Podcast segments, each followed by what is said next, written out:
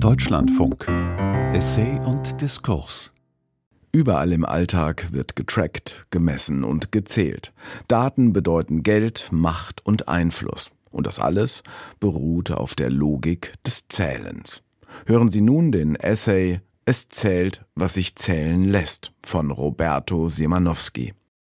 Es beginnt irgendwo im Freien, als der deutsche Naturwissenschaftler und Weltreisende Alexander von Humboldt ausruft, ein Hügel, dessen Höhe nicht bekannt ist, beleidigt die Vernunft.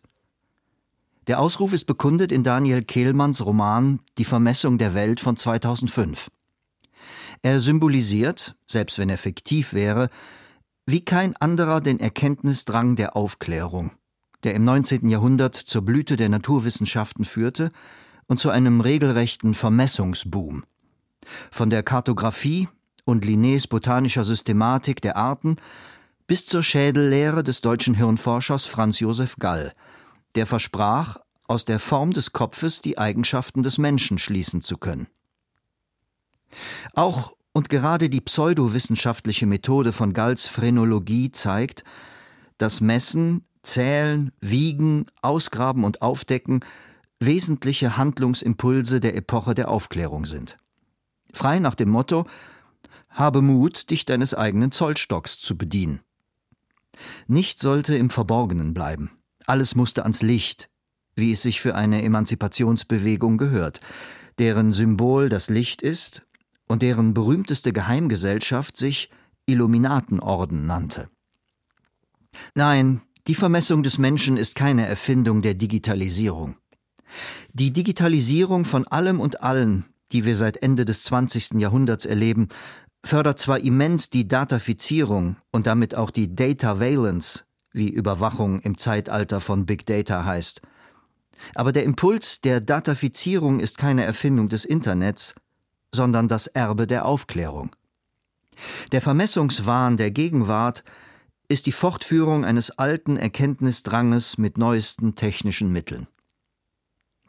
Diese neuen technischen Mittel führen nun dazu, dass zum einen die Vermessung immer mehr ins Verborgene drängt und zum anderen die Zahl, just nachdem die Postmoderne das Ende der großen Erzählungen ausgerufen hatte, zur letzten großen Erzählung der Post Postmoderne wird.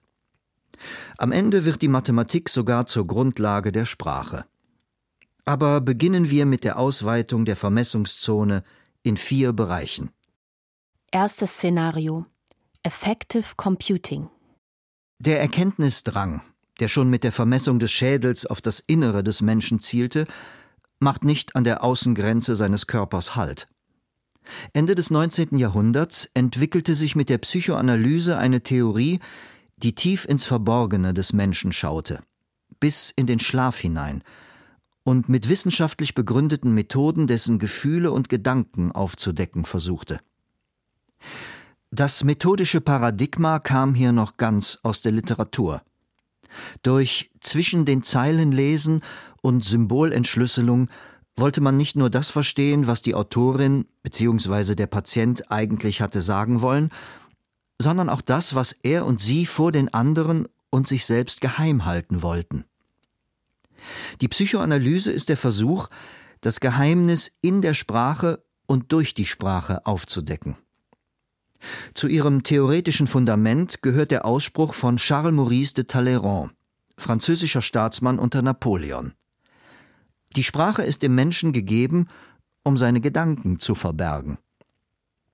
Diese Gleichung liegt nun auch dem Versuch zugrunde, mit digitalen Mitteln Zugang zum Innenleben des Menschen zu erhalten. Allerdings verweist das methodische Paradigma da nicht mehr auf die Literatur, sondern auf die Mathematik. Es wird nicht länger interpretiert, sondern vermessen. Die Rede ist von Effective Computing, so heißt der Forschungszweig, der durch die Analyse biometrischer Daten wie Stimmlage, Gesichtszüge, Gestik oder Körperhaltung den nonverbalen Teil der Kommunikation offenzulegen versucht. Wäre es nicht toll, sagt die Gründerin des Start-ups Affektiva euphorisch in einer Radiosendung, wenn wir diesen nichtverbalen Teil unserer Kommunikation zur Lesbarkeit hin befreien könnten? Die Radiosendung, die verschiedene Start-up-Ideen vorstellt, heißt passenderweise Should this exist? Soll es das geben? Und die Moderatorin denkt bei Affektiva nicht zu Unrecht an Thought Crime, das Gedankenverbrechen in Orwells Dystopie 1984, und an Pre-Crime, das potenzielle Verbrechen in Steven Spielbergs Science-Fiction-Film Minority Report. Soll es wirklich eine App geben, die unsere Gedanken und Gefühle lesen kann? Zu spät. Solche Apps werden längst eingesetzt. Zum Beispiel, wenn in einem Bewerbungsverfahren ein Vorstellungsvideo einzusenden ist, das dann von einer KI ausgewertet wird. Sagt dieser die Körpersprache und der Gesamteindruck der Kandidatin zu, kommt die Bewerbung in die nächste Runde. Ein entsprechender Anbieter für solche Affektanalyse ist Higherview mit Sitz in South Jordan, Utah und Retorio mit Sitz in München. In China kommt dieses Verfahren sogar im Unterricht zum Einsatz, wenn unter dem poetischen Begriff Himmelsauge eine KI-unterstützte Kamera die innere Stimmungslage der Schüler erkundet. Im Westen begrenzt sich der Einsatz eines solchen Auges noch weitgehend auf den Arbeitsbereich und Konferenzräume. Auch die EU schaut Menschen, die in sie einreisen wollen, computergestützt ins Innere. Die von der EU geförderte App iBorder Control analysiert bei einem vorausgehenden Videogespräch der Antragsteller deren Gesichtszüge. Wie ein visueller Lügendetektor aus dem Internet. Und an der Universität des Saarlandes arbeitet man daran, die Persönlichkeit eines Menschen anhand seiner Augenbewegungen zu erkennen.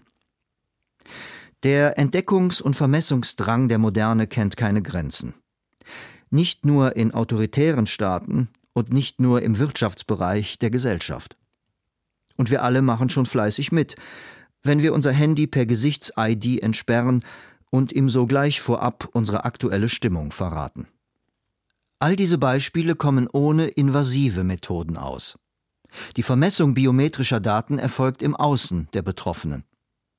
Aber natürlich gibt es Begehrlichkeiten, auch diese Grenze zu überwinden. Und es gibt bereits entsprechende Experimente, um aus der Vermessung der Gehirnströme auf die gedachten Gedanken schließen zu können. Die Zukunft des Effective Computing heißt MRT, Magnetresonanztomographie. So wurden in einem Experiment die Gehirnströme gemessen, die Menschen während der Betrachtung von über 1000 Bildern erzeugten. Die jeweiligen Muster der Gehirnströme wurden gemeinsam mit dem entsprechenden Bild einer KI vorgelegt. Als den Probandinnen später im MRT neue Bilder gezeigt wurden, versuchte die KI anhand der Gehirnströme das zugrunde liegende Bild in Form und Farbe zu rekonstruieren. Mit einer Erfolgsrate von über 80 Prozent. In einer zweiten Versuchsanordnung wurde anhand der Gehirnströme rekonstruiert, was die Probanden bei der Betrachtung eines Bildes dachten – denn darin liegt das wirklich interessante und höchst brisante Potenzial dieser Vermessungsform der Zukunft. Nicht in der Übertragung des Bildes in Gehirnströme, sondern in der Übertragung der Gehirnströme in Sprache. Darin also Gedankenmuster in den Gehirnströmen zu erkennen. Ganz gleich, ob diese von einem Bild stimuliert sind oder nicht. Kommunizieren ohne zu sprechen. Das wäre natürlich eine große Hilfe für Menschen, die wegen eines Unfalls oder einer Erkrankung weder sprechen noch schreiben können. Aber das heißt nicht, dass diese Technologie, ist sie einmal da, nicht auch beim Rest der Bevölkerung zum Einsatz kommen könnte. Man wird sich nicht darauf verlassen können, dass die eigenen Gehirnströme im normalen Alltag sicher vor jeglicher Vermessung sind. Gewiss, sie können nicht wie ein RFID-Chip der wie etwa ein Transponder beim Öffnen einer Tür funktioniert, aus nächster Nähe heimlich über elektromagnetische Wellen ausgelesen werden. Es braucht eine Mensch-Maschine-Schnittstelle. Genau daran arbeitet Elon Musks Unternehmen Neuralink, das Ende Mai 2023 von der US-amerikanischen Gesundheitsbehörde FDA auch tatsächlich die Erlaubnis erhielt, Chips ins menschliche Gehirn zu implantieren. Nicht auszuschließen also, dass wir im Bereich der Cyborg-Technologien eines Tages ebenso überrascht werden wie neulich im Bereich der künstlichen Intelligenz von ChatGPT. Nicht auszuschließen, dass in künftigen Bewerbungsprozessen ein Gehirnwellenscan ebenso zum unvermeidlichen Prozedere gehört, wie heute der biometrische Scan zur Emotions- und Affektanalyse. Zweites Szenario Community Intelligence Der Komplize des Forschungsfeldes Effective Computing heißt Community Intelligence. Dabei geht es weniger um gemeinschaftliche Intelligenz als um Erkenntnisse über gemeinschaftliches Handeln. Um die Analyse sozialer Dynamiken in Arbeitsprozessen zum Beispiel. Wer hat wessen E-Mails wie schnell und wie ausführlich beantwortet? Wer hat mit wem Gespräche über welche Themen geführt? Um den Vorrat an Analysedaten zu erhöhen, kann man die Angestellten eines Unternehmens auch veranlassen, ein Sociometric Badge zu tragen sodass sich Interaktionen zwischen ihnen diesseits des digitalen Raumes besser nachvollziehen lassen. Eine Firma, die solche Dienste samt Sociometric Badge anbietet, heißt Sociometric Solutions. Sie wurde 2010 von dem Professor der Computerwissenschaft am Massachusetts Institute of Technology, Alex Pentland, gegründet und operiert seit 2015 unter dem Decknamen Humanize. Pentland sieht die volle Nutzung des Potenzials einer Data-Rich Society durch Datenschutzbedenken gefährdet und hält dagegen, dass man hier zwischen persönlichen und gesellschaftlichen Werten abwägen müsse. Man denke nur an die Vorteile bei der Pandemiebekämpfung, wenn alle einen Sociometric Badge tragen und somit ein Bewegungsprofil erzeugen würden, das sich epidemiologisch auswerten ließe. Oder eben auch, sollte das nötig sein, geheimdienstlich. Vorerst erfolgt die Massenvermessung noch ohne Badge und auf Basis der Freiwilligkeit. Ein Beispiel dafür ist Googles Projekt Baseline, das von seinen Teilnehmerinnen Daten über ihren körperlichen Zustand und ihren Tagesablauf sammelt, durch Interviews zum Ess- und Bewegungsverhalten sowie Wearables für die Messung von Puls, Blutdruck und Schlafzyklus. Ein Projekt zur Kartierung der menschlichen Gesundheit im Sinne der Gemeinschaft, wie das Werbevideo betont. Deine Teilnahme wird wissenschaftliche Entdeckungen ermöglichen, die uns allen helfen werden, gesünder zu leben. Gegen solche Versuche der Gesellschaft, besser über sich Bescheid zu wissen, um besser für seine Bürger und Bürgerinnen sorgen zu können, lässt sich kaum etwas sagen. Und weil das so ist, unterstehen derartige Datenerhebungen auch nicht immer der Freiwilligkeit. Nehmen wir das Implantateregister, das der Deutsche Bundestag am 26. September 2019 beschloss. Es zielt auf die Gewinnung wichtiger Erkenntnisse über die Wirkung der Implantate und sieht dazu die Erfassung sensibler Gesundheitsdaten in einem staatlichen Patientenregister vor. Und zwar auch ohne Einwilligung der betroffenen Patienten. Klar, dass Datenschutzaktivistinnen da Alarm schlagen, so wie auch jetzt bei der digitalen Patientenakte. Die Gesetzgeber aber antworten Der Einzelne hat kein Recht im Sinne einer absoluten, uneingeschränkten Herrschaft über seine Daten. Er ist vielmehr eine sich innerhalb der sozialen Gemeinschaft entfaltende, auf Kommunikation angewiesene Persönlichkeit. Informationen, auch soweit sie personenbezogen sind, stellen ein Abbild sozialer Realität dar, das nicht ausschließlich dem Betroffenen allein zugeordnet werden kann. Das Grundgesetz hat die Spannung zwischen Individuum und Gemeinschaft im Sinne der Gemeinschaftsbezogenheit und Gemeinschaftsgebundenheit der Person entschieden. Die Einschränkung seiner informationellen Selbstbestimmung ist dem Menschen zumutbar, wenn sie im Interesse des Gemeinwohls liegt. Wie weit das der Fall ist, wenn die Pharmaindustrie und andere profitorientierte Unternehmen diese Daten auswerten dürfen, steht auf einem anderen Blatt. Wir merken uns, dass der Mensch eher der Zwischenwirt seiner Informationen ist, die er prinzipiell der Gesellschaft schuldet, damit diese ihre vielfältigen Prozesse bestenfalls auch in seinem Interesse, effektiver organisieren kann. Drittes Szenario Emotional Mapping Vermessen wird, was vermessen werden kann. Und das geht keineswegs immer vom Staate aus oder mit Zwang einher. Im Gegenteil, oft sind es Individuen, die voranpreschen. Das zeigt sehr eindrucksvoll die Quantified Self-Bewegung, dieser Erfolgssport der Selbstvermessung in allen möglichen Lebenslagen. Von der Pulsfrequenz, dem Blutdruck und dem Ess- und Schlafverhalten bis zur Anzahl an Schritten, die man täglich geht, an Menschen, die man täglich trifft und an Buchstaben, die man täglich in den Computer tippt. Der Leitspruch der Self-Trackerinnen lautet Self-Knowledge through Numbers, Selbsterkenntnis durch Zahlen, und suggeriert, dass der Weg zum eigenen Ich keine Frage der Kontemplation ist, sondern des Messens. Dieses Messen beginnt nicht selten verspielt und unschuldig aus dem Geiste der Kunst. So vermaß Christian Nold 2005 mit entsprechenden Sensoren in einem Galvanic Skin Response Anzug die Erregung von Personen im städtischen Raum und zeigte, wo Menschen Entspannung empfinden und wo Stress. Das Ergebnis war eine Gefühlskarte der Stadt, die uns, wie Nold sein Projekt beschrieb, den Raum ganz neu wahrnehmen lasse. Emotional Cartography heißt das Buch, das Nold dazu schrieb und das heute vielleicht nicht zur Pflichtlektüre von Kunststudenten gehört, sicher aber von großem Interesse ist für die Freunde einer Smart City. Auch der Raum kann also einer allgemeinen Bewertung auf seinen Affekteffekt hin unterworfen werden, was mit Smartphone und anderen Wearables inzwischen viel leichter und breiter möglich ist als in Knowles Kunstprojekt vor fast 20 Jahren. Und so bewerten wir heute nicht nur die Sauberkeit eines Bahnsteigs oder einer Toilette für das örtliche Objektmanagement. Wir speisen unsere Bewertungen zu Restaurants, Hotels und anderen öffentlichen Orten per Yelp, Booking.com und Google Maps ins Internet ein, wo sie als Crowdsource-Ratschläge dann die Raumerfahrung anderer mitbestimmen.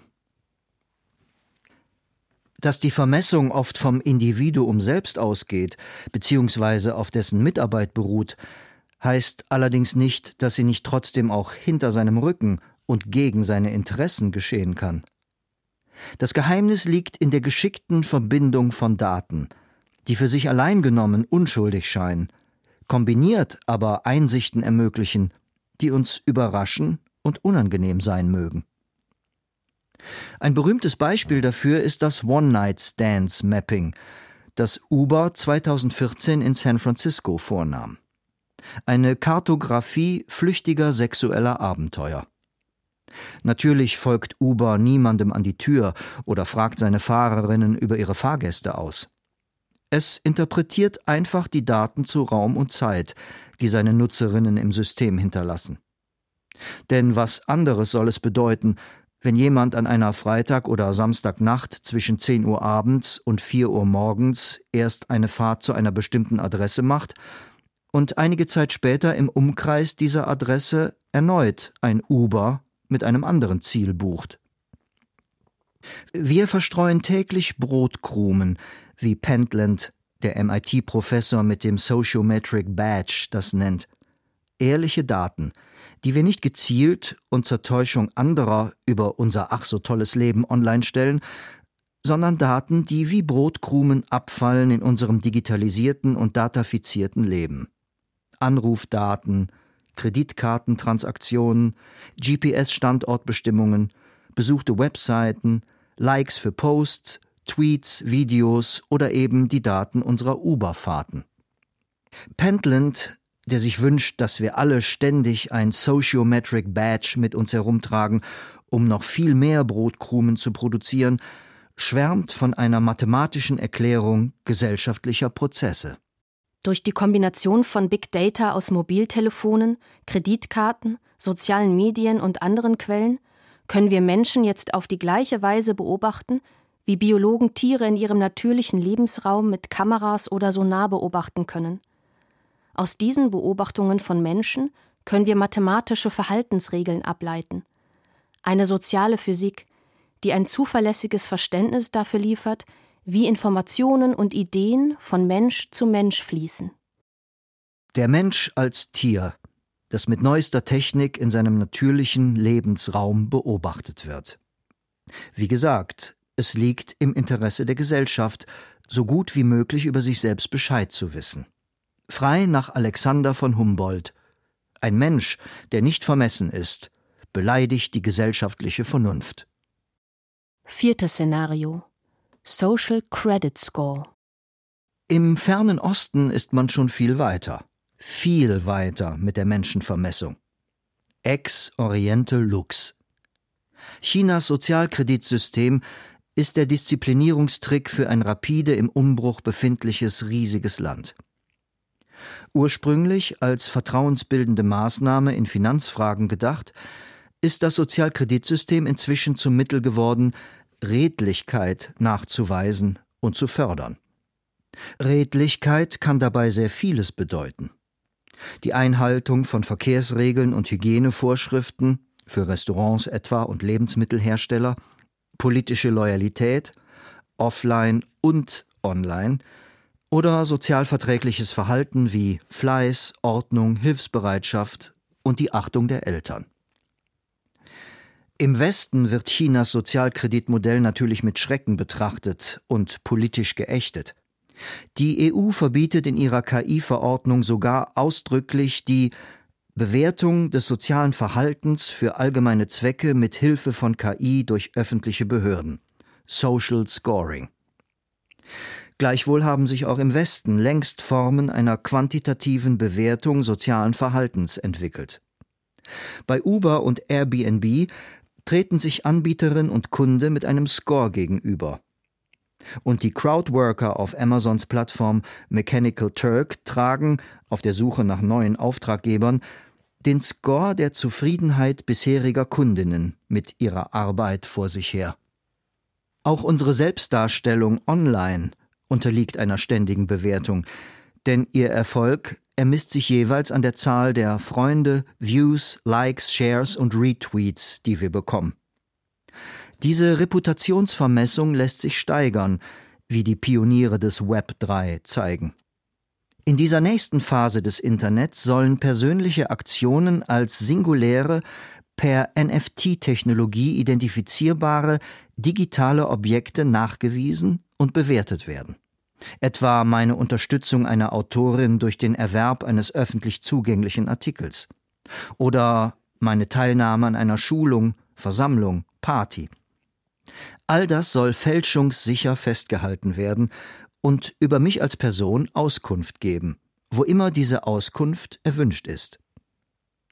Ein besonders bizarres Vorhaben der Vermessung individuellen Verhaltens präsentiert das Web3-Startup Disco, das jedem großartigen und hingebungsvollen Fan einer Band zu den Privilegien verhelfen will, die damit verbunden sein mögen. Dazu werden die Anzahl der Konzerte, die dieser Fan von seiner Lieblingsband bereits besucht hat, die Anzahl an Stunden, die er ihre Musik gehört und die Produkte, die er von ihr gekauft hat, erfasst. Solcher Art zertifiziert als wirklich treuer Fan kann der dann beim Besuch der nächsten Show seiner Lieblingsband Anspruch auf einen Backstage-Zugang erheben. Natürlich kann man diese Web3-Utopie einer verlässlichen Protokollierung persönlicher Aktivitäten nicht mit dem dystopischen Sozialkreditsystem in China vergleichen, das von einem autoritären Regime der Bevölkerung aufgedrängt wird. Sagen jedenfalls jene aus dem Westen, die nicht wahrhaben wollen, auf welch großen Zuspruch das Sozialkreditsystem in China stößt.